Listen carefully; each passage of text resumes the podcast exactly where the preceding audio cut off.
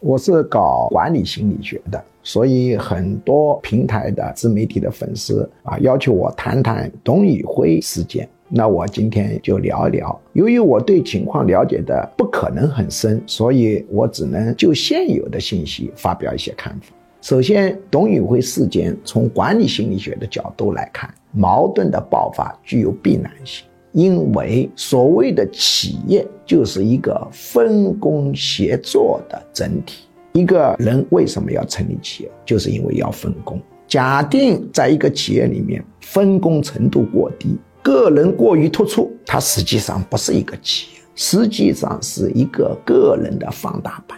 那么这个个人，除非跟企业是合二为一的，比如他就是主要股东，那么可以相安无事。他又不是大股东，但他的作用又很大。从本质上讲，矛盾爆发是必然的。以前我整顿一家亏损企业，但这个企业的名头是一个研究所。这个研究所所长呢，做出了一个错误的决策：各个教研室、各个研究室自己开发新产品做科研，正确的。但是他又要求各个教研室、研究室。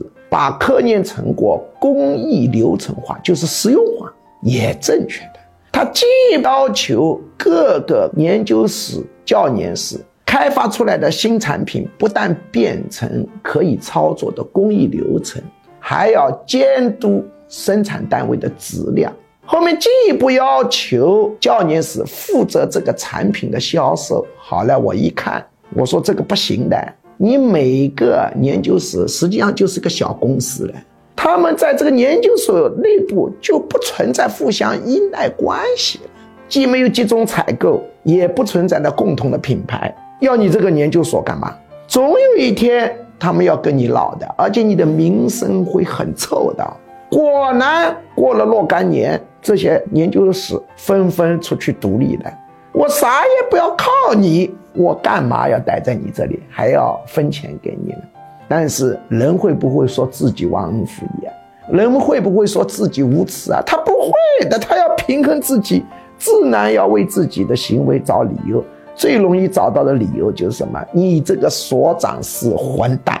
这个所长以前口碑很好，我观察人品也不错。几年以后，渐渐他就变成了众人嘴中的大混蛋。后来他终于醒悟了，改了。名声慢慢的又好了，所以董宇辉事件是有必然性。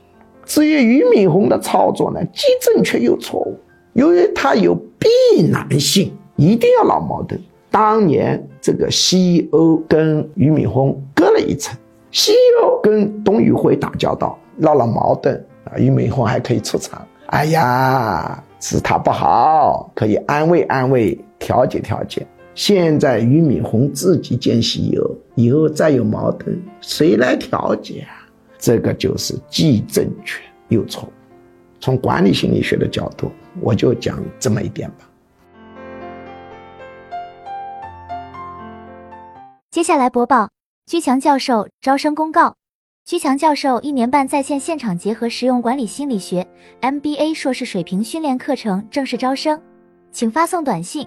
我要学习四个字到居教授工作手机号幺五二零二幺二二五八零，或者直接拨打电话幺五二零二幺二二五八零，学术助理会把招生简章发给您。一年半课程包括情绪管理心理学、领导心理学、催眠心理学、实操型催眠技术、沟通心理学、婚姻恋爱管理心理学、亲子教育管理心理学、营销管理心理学、图画心理分析、洞察人心秘密。文字心理分析，洞察人心秘密；职场升迁心理学，心身疾病理论，抑郁症、焦虑症、强迫症基础理论，体验心理干预减肥，心理学理论流派，创新心理学，二元相对平衡管理哲学等，总共十九门课，线上和线下结合。也就是说，除了少数几门保密课程要求到现场学习外，其余多数课程可以自由选择现场或直播上课。这是一个非常系统的训练。可以真正调整一个人的潜意识和思维模式，改善负面情绪，增强个人市场竞争力，人生很可能因此改变。